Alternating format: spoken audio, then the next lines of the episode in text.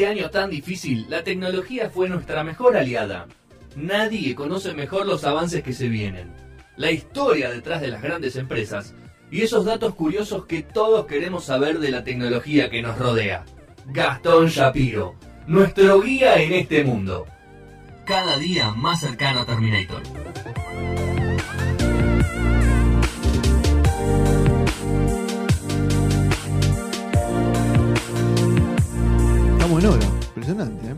17 menos cuarto, 18.45. En ratito viene el debut de Juan Pablo con Política Internacional. Al final vamos a hablar después de Julio otra persona que hace cosas serias, ¿no? Porque después los demás son todos cachivachas, sección oh, bueno, bueno. vamos, a hablar de lo que dejamos Hablando pendiente. ¿no? vamos a hablar de lo que dejamos pendiente la semana pasada, que es el final de la historia de John McAfee. Eh, cuando salí, Nau me preguntó, ¿cómo va a terminar el drogadicto de mierda ese? Me dijo el otro día. Bueno. Le bueno. dije, Nau, tranquilo que Gastón te la va a contar esta semana. ahora te cuento. como, de- como se debe. Ahora te cuento cómo. sí, eh, no sé. O sea, no es como se debe en realidad. No sabemos. Hay toda una. una es de la familia incógnita. de Jeffrey.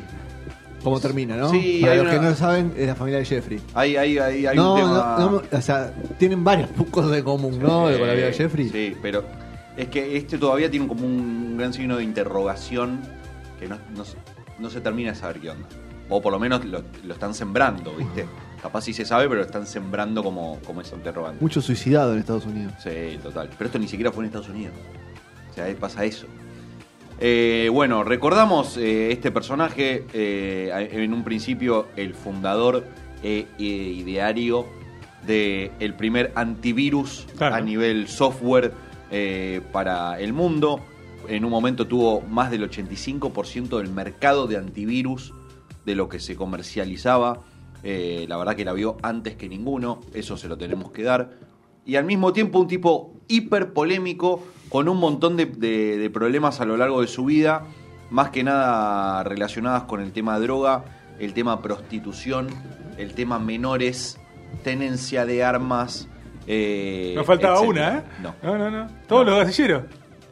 Y eh, casi llegando a lo último que llegamos a, contar la semana pasada, cuando lo terminan agarrando en una de sus tantas escapadas, en este caso estaba en Guatemala, ¿sí? Eh, y lo llevan a Estados Unidos, más precisamente a Miami, se vuelve este personaje como una especie de gurú o experto en criptomonedas. Estamos hablando del año 2019. ¿Sí? Para ese momento, eh, nada, es, es- de los primeros que hacía ya un par de años venía mediante Twitter, o sea, Twitter mediante, eh, dándole mucha manija a lo que era cripto, sobre todo a lo que era, o lo que es en realidad Bitcoin. ¿sí? Era un tipo que la veía antes. Pero, sin dudas, ¿eh? Pero tenía un lado eso. Tenía una, una historia por detrás. ¿Qué es lo que pasa? Eh, nada, se, se- se- se lo termina poniendo como en un escalón de un tipo conocedor, experto, repito, en cripto. Mucha gente lo seguía, utilizaba sus... eh, eh, ¿Cómo Uh, se llama? ¿gol de ¿Qué pasó? quién? ¿Gol de quién? ¿Gol de quién? ¿Qué pasó? Gol de, Racing? gol- no, no, no, pues, no fue. Ah, ok. De Eh, central, otra vez. Mamita. Eh, ¿Qué es lo que pasa? Lo utilizaban, sí, por, echalo, por favor. Odio esa página porque la tenía, perdón, la te- te- un segundo, la tenía puesta, entonces quise entrar para ver otra cosa y se me abrió en esa con un gol. Y no la podés silenciar. Desactivar. La odio. Perdón. Papelón, sigamos. papelón. Eh, estaban de- bueno, lo tomaban a John como un experto, utilizaban todo lo que decía, digamos, movía el mercado en definitiva, era un tipo muy, muy reconocido en ese, en ese ámbito, pero eh, pasaron los meses y se dieron cuenta de que todo lo que pasaba con él en relación a eh, lo que él recomendaba o sus recomendaciones con respecto a criptomoneda, eh, no estaban, no eran tan tan blancas como se creía. No eran tan, bueno, siento que es por acá, o yo estoy invirtiendo acá, viste, el que quiera sumarse Ah. es bienvenido, eh, qué sé yo, sino que Bien había, no eran bien intencionados. No, exactamente.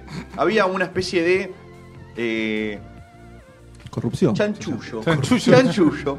Sí, eh, lo acusaron contundentemente de eh, adquirir grandes cantidades de criptomonedas y promocionarlas en su cuenta de Twitter con mensajes engañosos, así se dice, para aumentar su valor. ¿Sí? Por hacer esta giladita, le pagaron cerca de 23 millones de dólares. Tranquilo. por hacer. Por, lo único que hizo fue tuitear gilada, tipo, ¿Para qué compre- compre- Con la que esto, tenía, ¿no? Ya, compren Ethereum, Más plata. compren Bitcoin.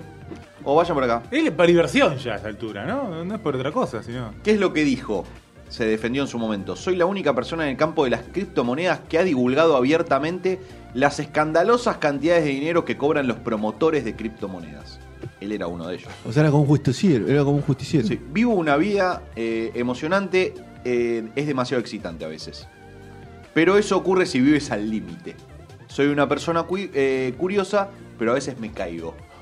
La tiro. A veces, hermano. La tiro, la tiro. Bueno, sumado a esto, o sea, un fraude eh, con respecto a, Con las ilusiones de la gente. al dinero, ¿sí? Él ya estaba en, eh, la ciudad de Miami, le salta esta, de repente, eh, mismo estando allá, lo empiezan a acusar de evasión impositiva, ¿sí? Diciendo que debía más de 4 millones de dólares eh, en impuestos.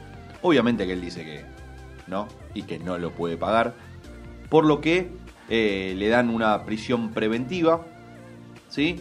Pero no sé muy bien qué es lo que pasa en el medio, qué sé yo. Se termina yendo del país. ¿sí? ¿Viste? Eh, Como que no, no, no se hace mucho énfasis eh, o detalle en qué es lo que, qué es lo paga que está pasando. una fianza. Sí, ponele, puede ser. Eh, la verdad es que no, no lo dice. Todo esto sumado a lo de Bélice. Sí, sí, no, lo, de, lo de Belice. Y que no pagó los 25 palos a la fami- al familiar del, del- El de su vecino que claro. se supone que él había asesinado. ¿Sí? Eh, Al límite. totalmente. Bueno, ¿qué que pasa? Se va a República Dominicana. ¿Sí? ¿Cómo Y- le gustaba América Central, eh? Absolutamente, porque tenía un barco en el que podía, digamos, Mirá. tenía acceso muy sencillo, otro. tenía acceso muy sencillo a cualquier lado. Y vuelve a suceder esto de que eh, lo encuentran o lo detienen en República Dominicana por estar viajando junto a otros personajes en su yate, de vuelta con armas de gran calibre. Ya había sucedido esto, ya lo habían arrestado por esto, y esto ya es en octubre del 2020. Ya estamos casi llegando Sí. a, a su final. ¿Qué es lo que pasa? Bueno, eh, lío va, lío viene.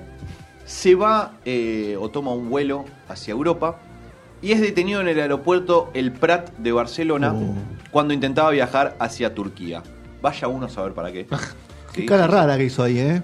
Sí, sí, no sé, digamos. Estambul, ¿no? Estambul tenés conexión derecho, no sé por qué Pero de- mal, visto, mal, mal visto eso, ¿no? Desde mal. Dominicana, no sé, viste, no sé si. Y va- debes tener, y vos tenés vida a Panamá.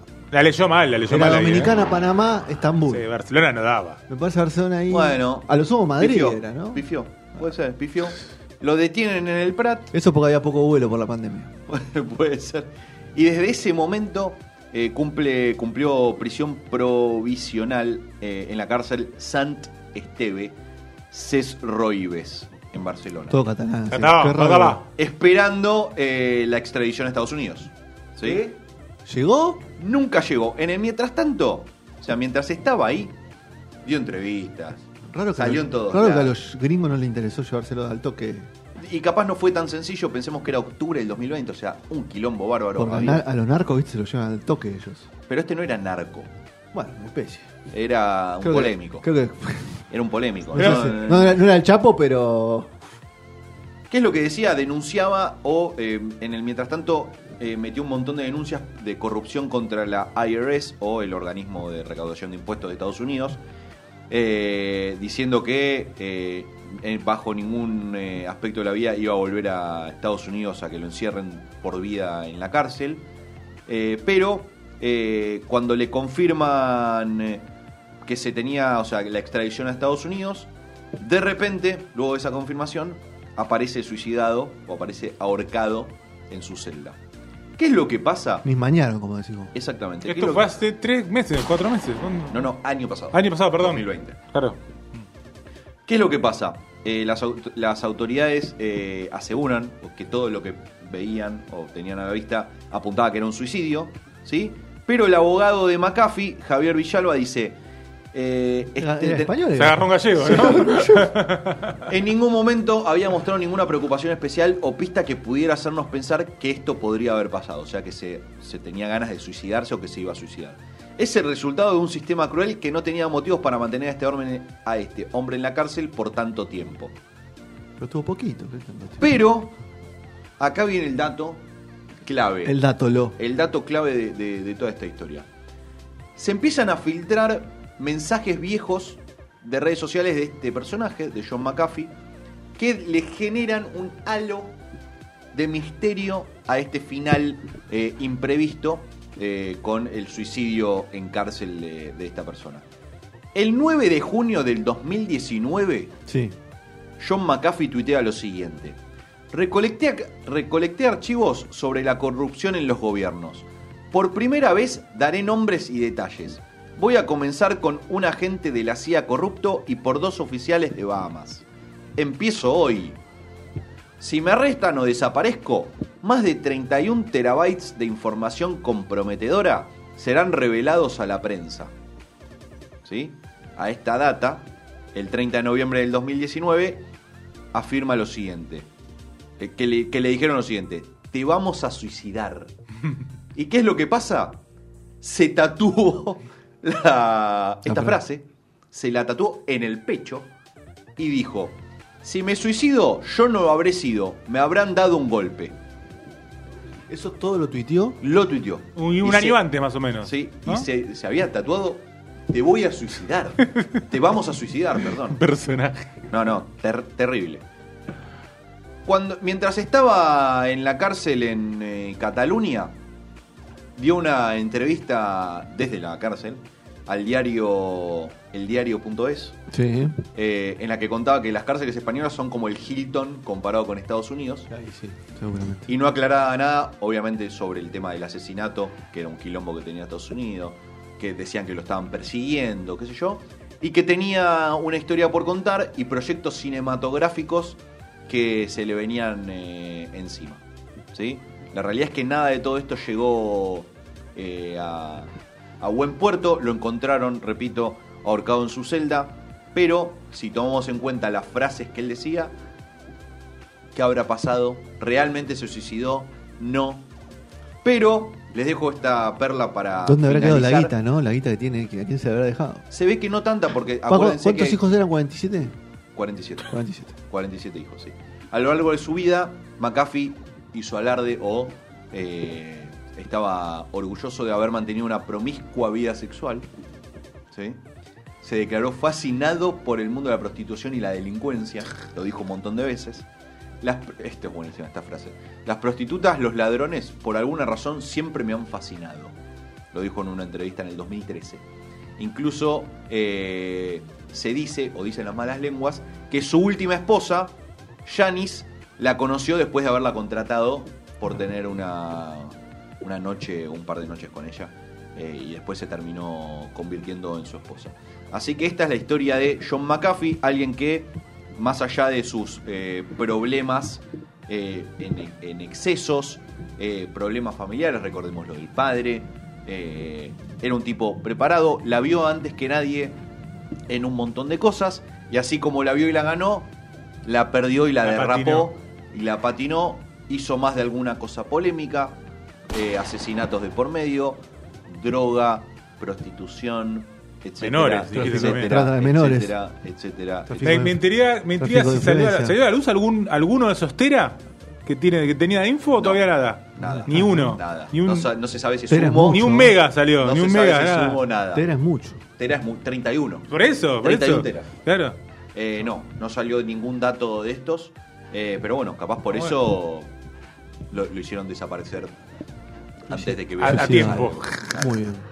Así ha pasado una historia más de otro magnate tecnológico. Este un poco más oscuro que los demás, obviamente, yo con McAfee. Así que la parte 2, comandada por el señor Gastón Shapiro. Cerramos este bloque escuchando una canción que le dedicó una banda que se llama Ghost Lights. Y la canción se llama Gringo. Tiene un video bastante polémico. También, video- para como, mantener- como él. Bastante polémico el video, pero lo, lo muestra de cuerpo y alma a John. Bien. Así que vamos a escuchar esta canción para cerrar este bloque.